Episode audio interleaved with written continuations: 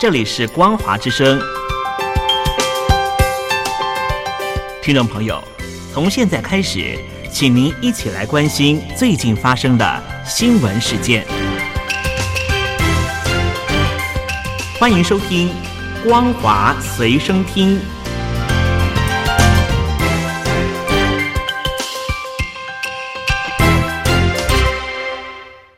大陆听众朋友您好，欢迎您收听这节《光华随身听》，我是东山林。中国大陆的春运呢就已经正式开始了，但是这一次呢碰上了新冠状病毒，春运呢有数亿人口呢要移动呢，就成为了防疫的最大威胁了。北京当局寄出了就地过年的措施，各地也纷纷推出鼓励民众就不要返乡过年了，这一次就在工作地点来过年。对于这一次的春运，采取了非常严厉的措施。北京要求有需要返乡者必须持有七天以内进行的新冠状病毒的检测阴性报告，返乡之后要实施十四天的居家隔离，不允许参加任何集会，每天要汇报体温。返乡之后还必须要分别再做两次的筛检。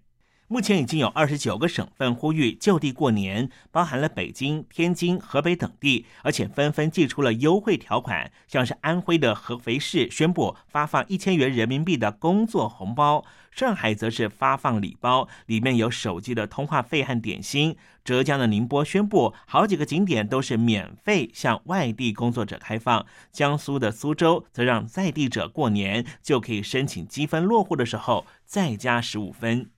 要回到北京过年的话，可能要采取肛门测试的方式来测出你有没有新冠状病毒。北京先前就曾经使用过肛门拭子进行测验，事后更确认要针对一般民众进行这种的测验方式，而引发了中国大陆民众的大力反弹，说实在是侮辱太大了，甚至有人说啊，那就不要回到北京过年了。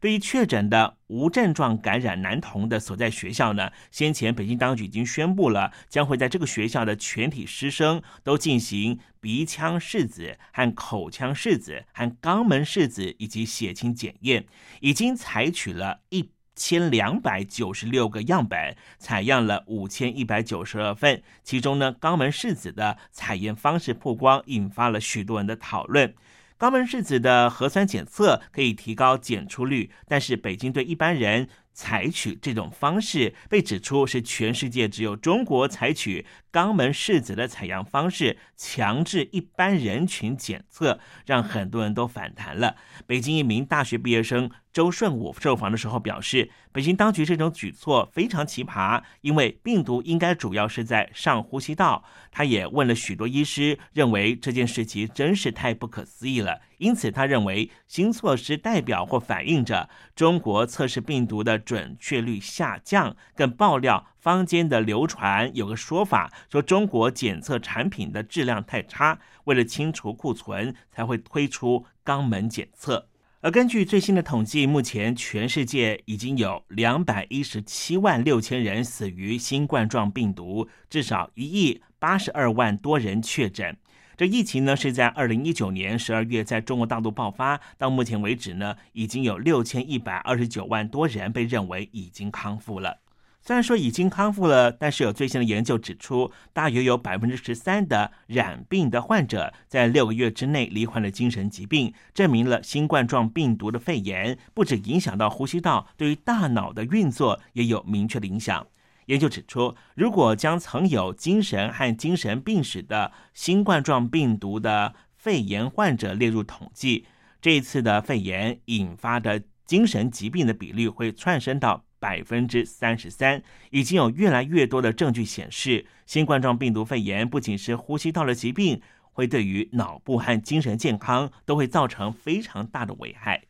北京台收到最新的消息，这一次的新冠状病毒的疫情是持续的延烧。北京从一月十五号爆发疫情以来，一直到一月二十六号，已经连续十三天都没有增加新的本土病例。不在二十七号却罕见的没有新增加任何病例的情况之下，在二十八号却再度的增加了一例本土确诊病例和一例本土的疑似病例。有很多中国大陆的网友纷纷无奈的表示：昨天不是已经归零了吗？怎么又爆出了一？例，那无独有偶的，在全中国大陆方面呢，又在最新的情况是，二十八号出现了新冠状病毒的无症状感染者有四十二例，疑似病例有两例，就出现在除了刚才说到的北京之外，还包含了吉林、河北和黑龙江，都是本土病例。其中黑龙江的疫情已经烧了十九天，有很多网友都绝望的说：“中央赶快支援黑龙江吧，希望呢这里不要变成了溃堤点。”焦点转到人权议题。曾经多次获得国际社会表扬的中国大陆知名的维权人士郭飞雄，原定在二十八号将会由广州经上海飞往美国，照料二零零九年获得美国政治庇护而即将在美国展开化学治疗的离癌的法妻张青，却遭到北京当局的不人道阻扰。尽管他已经致信给北京国务院的总理李克强、公安部的部长赵克志之后。成功取得了广州公安局去年扣押的护照，而美国签证和相应的文件也已经办妥，但是呢？中国大陆的国家安全保卫人员却在二十六号扬言要在机场上面拦截他，而果然就在二十八号晚上的时候，郭飞雄在上海的浦东机场准备要搭乘飞往美国旧金山的国际航班的时候，遭到当局以危害国家安全的名义拦截，他也就在地的宣布无限期的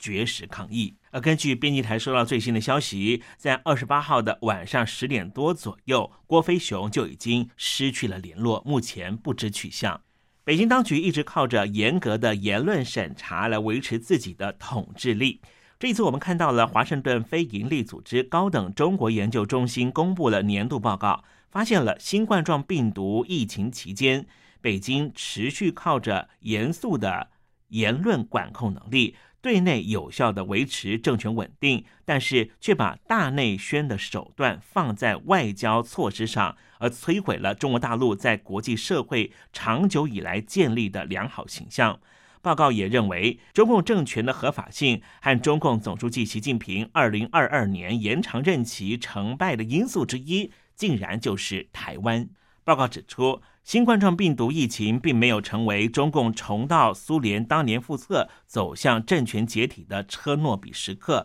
但是中共政权的关键因素是在台湾和习近平。如果中共对台湾发动战争却战败，将会对于中共政权是奇耻大辱，也会激怒大陆民众。出现影响习近平的疾病或是意外事件，也可能会影响习近平二零二二年的延长任期的危机。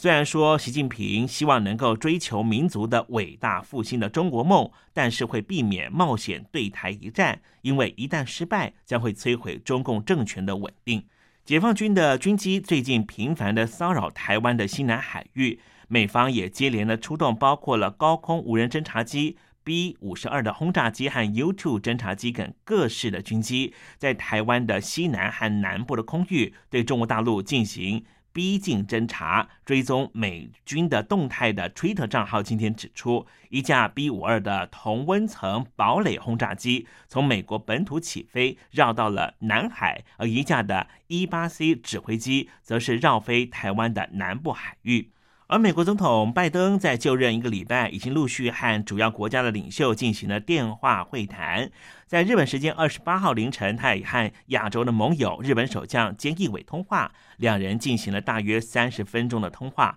双方呢展现彼此的友好关系。拜登也在会谈中再度的重申，钓鱼台列屿适用于美日安保条约的第五条，并且提及了同盟国遭到武力攻击的时候，美国会采取包括核保护伞在内的报复、遏制攻击行为的扩大。中国大陆女星郑爽爆出了在美国代孕弃养风波，饱受外界抨击，成为人人喊打的过街老鼠。事发之前，她曾经是娱乐圈的当红一线女星，现在的遭遇令人不禁唏嘘。没有想到，曾经和郑爽闹翻的前经纪人张含清，现在却意外跳出来为她缓颊。她说：“纵使郑爽不完美，但是批评她的人也应该口下积阴德吧。”以上新闻由东山林编辑播报，感谢您的收听。